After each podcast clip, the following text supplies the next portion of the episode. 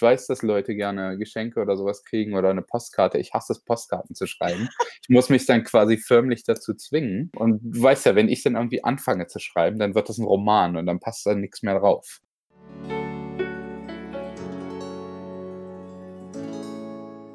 Hallo und herzlich willkommen zum Spoken German Podcast. Mein Name ist Lisa, ich bin Deutschlehrerin und ich möchte euch mit diesem Podcast helfen, euer Hörverständnis zu trainieren. In diesem zweiten Teil zum Thema Freundschaft geht es zunächst um all die Dinge, die wir in einer Freundschaft nicht tolerieren könnten. Vladi war es, der mir diese Frage als erstes stellte.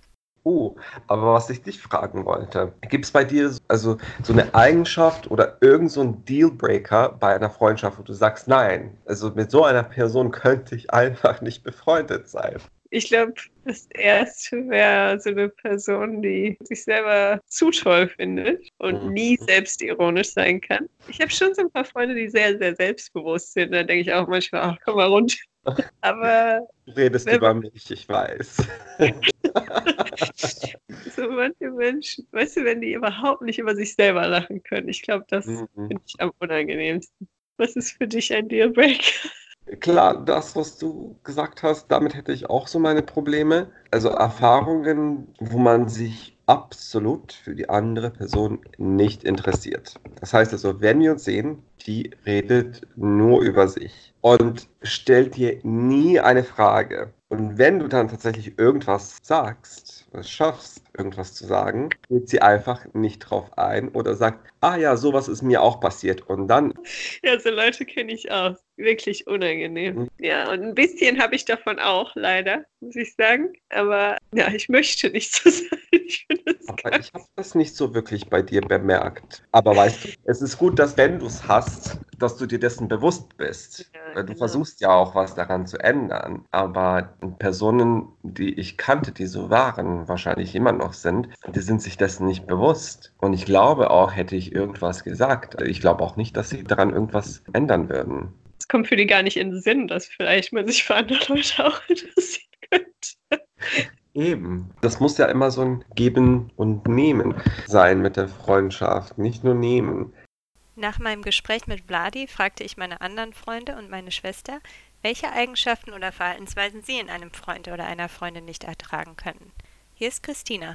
Ich glaube, ich würde ein sehr unehrliches oder unfaires Verhalten in einem Freund oder einer Freundin nicht gut ertragen. Also das müsste sich gar nicht gegen mich richten, aber wenn ich zum Beispiel das Gefühl hätte, ein Freund oder eine Freundin würde in der eigenen Beziehung den Partner dauernd betrügen oder auf irgendeine Art schlecht behandeln oder ich wüsste, dass die Person im Job sich schlimm verhält und Leute schlecht behandelt. Also wenn ein Freund gegen die Werte oder gegen das, was mir wichtig ist, eben fair zu sein und freundlich zu sein, verstoßen würde, dann hätte ich damit schon ein großes Problem. Hier ist meine Schwester Inga. Wenn jemand total besessen von sich selber ist und wenn man das Gefühl hat, der andere bewertet alles, was man sagt und tut und misst sich an einem irgendwie. Das finde ich ganz schrecklich. Ich mag auch diese gute Wetterfreundschaften nicht, wenn man jemanden kennenlernt und die dachten, sie wären irgendwie in einer besseren Position als man selber. Die waren dann liiert, also hatten einen Partner oder eine Familie und man selber war dann noch Single und hatte vielleicht nicht so einen tollen Job wie sie. Und dann haben die Leute sich unheimlich nett einem gegenüber verhalten und waren immer für einen da. Und dann dachte man, oh, das ist ein guter Freund. Und dann hat sich die Lage geändert. Zum Beispiel, als ich meinen Mann kennengelernt habe, da habe ich auf einmal Freunde verloren. Weil die zwei Frauen waren das, die konnten irgendwie, glaube ich, nicht ertragen, dass es mir auf einmal gut ging und wie sie vielleicht meinten, besser ging als ihnen ist vielleicht auch so bei manchen Leuten im Beruf, wenn einer dann befördert wird und der andere nicht, dann kann ich mir schon vorstellen, dass dann manche Freundschaften auch dran kaputt gehen. Wenn es eine wirkliche, eine richtige Freundschaft ist, dann sollte da kein Neid sein und keine Missgunst und kein Vergleich kann man zwar traurig sein, wenn man das in dem Moment selber nicht hat, aber man sollte trotzdem immer das Beste für den anderen wollen und sich freuen, wenn es dem gut geht. Das finde ich jedenfalls. Ich glaube, wenn das eine richtig gute Freundschaft ist, dann kann man zu dem anderen hingehen und sagen, ach Mist, ich hätte jetzt gerne den Job bekommen, aber du hast das schon verdient. Und dann glaube ich, wenn man da so offen mit umgeht, auch mit seinen negativen Gefühlen, also wenn man dem anderen vielleicht offen dann sagt, wie man sich fühlt, dann ist das vielleicht ein Zeichen einer guten Freundschaft. Hier ist Annika. Unzuverlässigkeit, würde ich sagen. Also wenn man sich jetzt verabredet und die Person kommt nicht oder meldet sich erst eine halbe Stunde später, solche Sachen. Hier ist Jasmin. seine Freunde unter Druck zu setzen oder zu viel zu erwarten. Hier ist Eric. Wenn die Leute engstirnig sind, also nicht so offen. Christina sieht das ähnlich. Ich merke in letzter Zeit häufiger, dass ich ganz deutlich sehe, wenn Menschen irgendwie politische Äußerungen machen, rassistische Äußerungen oder jetzt gerade auch merke ich es bei allem um Fridays for Future mit Greta Thunberg, wenn plötzlich, weil wir über so ein Thema noch nie geredet haben, so abschätzige, politisch mit mir nicht zu vereinbarende Sprüche kämen, dann hätte ich ein Riesenproblem. Annika und mir fielen auch noch ein paar Dinge ein, die uns bei manchen Menschen sehr stören diese Leute, mit denen du total gut befreundet bist, und dann haben die auf einmal eine Beziehung und haben keine Zeit mehr für dich, bis sie sich dann irgendwann wieder trennen und dann haben sie wieder Zeit. Wenn jemand sich nicht entschuldigen kann, das finde ich auch ganz schlimm. Das stimmt, das nervt mich auch. Also ich finde es völlig okay, wenn jemand sagt, das war kacke, tut mir leid, dann ist es auch okay, aber ja. Hier ist Lisa Marie die Eigenschaft, die ich in Menschen am allerwenigsten mag und mit Menschen, denen ich dann auch nicht befreundet sein kann, ist, wenn die andere von oben herab behandeln. Also wenn sie aus irgendwelchen Gründen sich über die andere Person stellen. Ja, sowas stört mich einfach unglaublich arg. Also egal, ob es in der Gesellschaft oder in Freundschaften ist ja, weil ich das einfach falsch finde, weil ich denke, jeder Mensch sollte gleich viel wert sein. Und ich glaube, ich kann mit ganz viel umgehen, also auch mit Leuten, die anders sind oder andere Ansichten haben und vielleicht nicht immer so reagieren, wie man es erwartet und die Dinge anders machen. Das finde ich sogar, kann wahnsinnig interessant sein. Das Einzige, wo ich immer sage, nee, da, damit kann ich überhaupt nicht umgehen, ist halt Arroganz. Das ist lustig, weil genau das habe ich zu Vladi gesagt. Leo war der gleichen Meinung wie wir. Ist interessant bei mir, weil ich mich äh, sehr oft auf verschiedene Charaktere einstellen kann. Also ich denke mal, dass ich da so ein bisschen mehr Toleranz in vielen Sachen zeigen kann, aber Arroganz im Generellen. Dass Leute denken, sie dürfen alles sagen, brauchen keine Rücksicht nehmen, weil leben ja in einem freien Land. Leute, die sich selber Sachen so vorlügen oder Leute, die immer versuchen, wenn man jetzt über irgendwas redet, immer einen draufzusetzen und immer die bessere Geschichte zu haben. Um mal wieder auf etwas Positiveres zurückzukommen, bat ich meine Schwester und ein paar meiner Freunde, mir von ihren engsten Freundschaften zu erzählen. Inga, wer ist dein bester Freund oder deine beste Freundin? Mein Mann. Das ist mein bester Freund, weil er alles über mich weiß. Dem verheimliche ich nichts und der kennt mich so, wie ich wirklich bin. Von meiner schlechtesten Seite manchmal, aber er weiß, wie ich wirklich bin meine besten Freunde aus meiner Jugendzeit, mit denen ich so gut wie nie Kontakt habe, aber wenn wir uns dann mal sehen, ist vieles immer noch so, als, als hätte man sich erst gestern gesehen gehabt.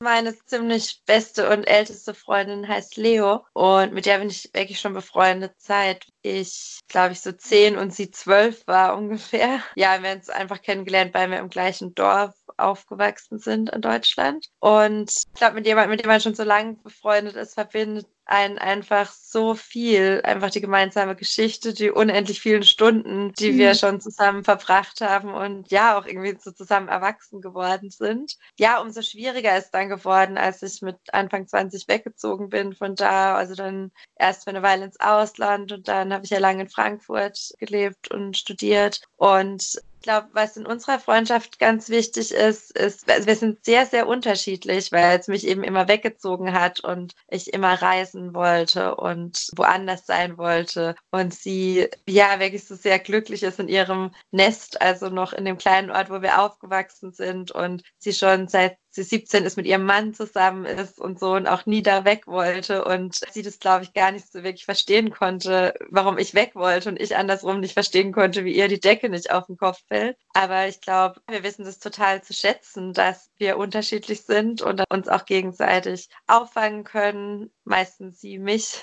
dann auch inspirieren können, also dass ich sie dann eher mal vielleicht dazu bewegt habe, auch woanders hinzugehen und ja, dass man sich einfach so sein lässt, wie man ist und bedingungslos füreinander da ist. Und da ist einfach auch ganz viel Liebe und Zugehörigkeitsgefühl und ja, dass man einfach total so sein kann, wie man ist. Ich kann dir von zwei guten Freunden erzählen. Der eine ist Amerikaner und der andere ist Deutscher. Und äh, die sind zum größten Teil sehr ähnlich. Die sind beide sehr zuverlässig. Das schätze ich sehr an den beiden. Und der eine, der Amerikaner, David, er ist auch sehr empfänglich und die sind beide sehr locker und die Lockerheit fehlt mir ein bisschen. Und von daher ist es eine Eigenschaft, die ich an diesen beiden Freunden sehr schätze. Gibt es noch andere Eigenschaften, die du an den beiden bewunderst? sind beide sehr optimistisch und sehr positiv. Der Christian ist ja auch sehr unternehmungslustig ne? und mit ihm kann ich vieles unternehmen und wir können uns stundenlang über ein einziges Thema unterhalten und wir können über philosophische Sachen sprechen oder über die Politik oder über die Musik und er ist auch so ein Musikgenießer wie ich Positivität ist auch eine Eigenschaft, die ich an manchen meiner Freunde sehr bewundere. Hier spreche ich mit Vladi über die Art von Leuten, mit denen wir uns schnell gut verstehen. Ich habe Freunde, die sehr optimistisch sind oder irgendwie total lustig sind. Und dann denke ich, ich wäre auch gerne so, weißt du, dass ich so einfach Leute zum Lachen bringen könnte und ein bisschen positiv. Diese Art von Leuten ziehen mich dann oft auch an. So Leute, die dann manchmal ein bisschen anders sind als ich. Geht dir das auch so? Oh ja, auf jeden Fall. Bei der Arbeit äh, haben wir jetzt eine neue Kollegin und wir sind innerhalb von kürzester Zeit, also wie lange ist sie schon bei uns? So zwei Monate ungefähr. Wir sind jetzt schon so gute Freunde geworden. Und es ist halt so eine Sache, dass wir fast äh, gegensätzlich sind. Gerade das, was du erwähnt hast, die ist so immer so gut drauf und gut gelaunt und macht immer Witze. Ich meine, es ist nicht so, dass ich ja jetzt super schlecht gelaunt wäre, aber halt, ich habe nicht so eine Energie wie sie. Das hat mich dann voll angezogen. Wir lachen den ganzen Tag miteinander. Auch Leo sprach davon, wie schnell er in seinem Arbeitsumfeld sehr enge Freundschaften aufbaut. Ich finde, da können sich sehr intensive Freundschaften entwickeln, einfach weil man so viel Zeit am Tag miteinander verbringt. Ich habe das mit meiner Kollegin Sarah jetzt, dass wir auch sofort miteinander geklickt haben. Es ist sehr, sehr intensive Freundschaft. Also auch so absolut kein Filter oder irgendwas. Und das sind so Leute, die ich in meinem Leben auch brauche. Sehen uns aber jetzt außerhalb von der Arbeit auch nicht sehr oft. Aber es Mhm. ist halt trotzdem sehr intensiv und dann hast du andere Leute, mit denen verstehst du dich wunderbar. Also ich habe sehr viele Kollegen, mit denen ich aber außerhalb von der Arbeit auch nie Zeit verbringen würde. Was jetzt bedeuten würde, dass wenn ich die Arbeit verlasse oder die gehen würden, würde ich mit den Leuten wahrscheinlich nichts mehr großartig zu tun haben danach. Das ist nicht unbedingt was Schlechtes. Das ist, ich denke, was du aus dieser Zeit mitnimmst für die Zukunft. Nicola beschrieb, ähnlich wie Leo, dass viele ihrer Freundschaften sie in einer einzelnen Lebensphase begleitet haben. Ich habe das Gefühl, dass ich so Freundschaften in Lebensphasen habe, dass ich Freunde hatte in meiner Grundschulzeit, zu denen ich kaum Kontakt hätte jetzt noch, dass ich Freunde dann in den weiterführenden Schulen hatte, zu denen ich teilweise noch Kontakt habe, aber zu vielen auch nicht. Zu den Zeitpunkten waren das Freunde, mit denen man sich gut verstanden hat und zu den Lebensphasen passten diese Menschen. Aber jeder entwickelt sich auch weiter und auch vielleicht in andere Richtungen, beruflich, aber vielleicht auch in der Familienplanung. Und dann geht es doch irgendwie auseinander. Man ist sich da nicht böse, aber der Kontakt ist einfach lose oder gar nicht mehr da.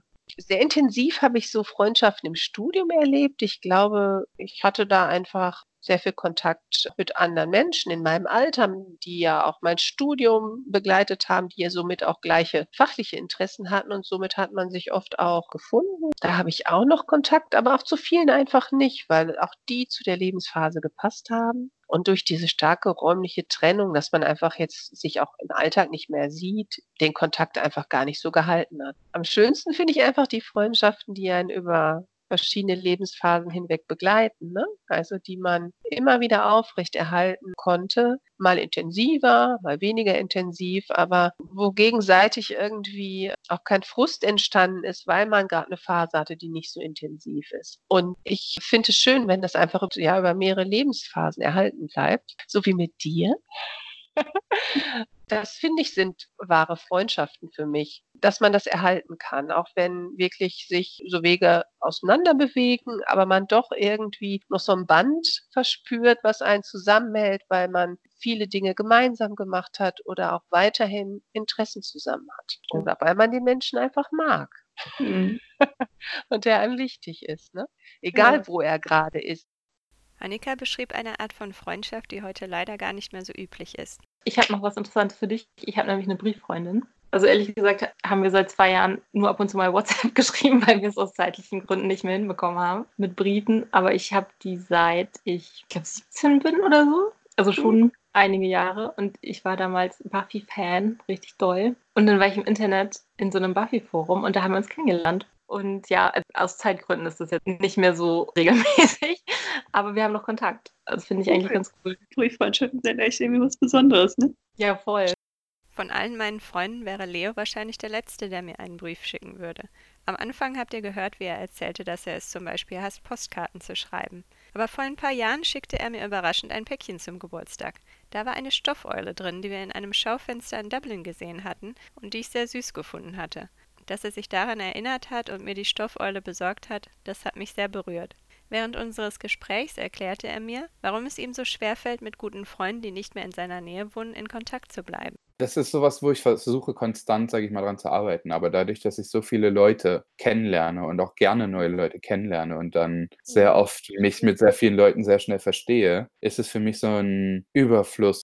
Ich muss jetzt eigentlich mich bei fünf Leuten gleichzeitig melden, wenn es danach gehen würde, um meine Freundschaften alle komplett aufrechtzuerhalten. Und ich habe damit momentan, glaube ich, ganz große Schwierigkeiten. Also alles, was jetzt über Telefon oder sowas geht, dadurch, dass ich den ganzen Tag am Computer sitze, ich muss mich den ganzen Tag mit Leuten unterhalten, telefonieren und E-Mails schreiben, dass ich da manchmal einfach auch überhaupt keinen Bock mehr habe. Ich freue mich, Konversation zu halten, aber ich würde dann lieber mit der Person irgendwie einen Tee trinken gehen oder sowas und mich direkt unterhalten. Das ist mhm. wesentlich einfacher. Ich finde es ein bisschen schwierig und ich glaube, das ist so ein Ding unserer Zeit und Generation jetzt momentan auch, dass unser Sozialverhalten da so manchmal, glaube ich, so ein bisschen drunter leidet. Technologie ist wichtig, weil wir können uns jetzt unterhalten, wir können uns sehen. Ist nicht unbedingt das Gleiche, aber wir können trotzdem Draht zueinander aufrechthalten, was wir damals hätten nicht können. Aber es hat halt nicht dieselben Qualitäten. Dass Technologie wichtig ist, das wird mir jetzt immer mehr bewusst, wenn ich an die Folgen des Coronavirus denke. Ich nehme an, dass wir alle in den nächsten Monaten noch viel mehr Gespräche mit Freunden und Familie online halten müssen. Daher bin ich gerade besonders dankbar für WhatsApp und Skype. Und wegen dieser schwierigen Situation geht es in unserer nächsten Episode auch um das Thema Weltuntergangsstimmung. Übrigens könnt ihr mir auch gerne eure Themenvorschläge zukommen lassen. Wenn es ein bestimmtes Thema gibt, über das ihr eine Podcast-Episode hören wollt, sagt mir Bescheid. Macht's gut, bleibt gesund und bis bald.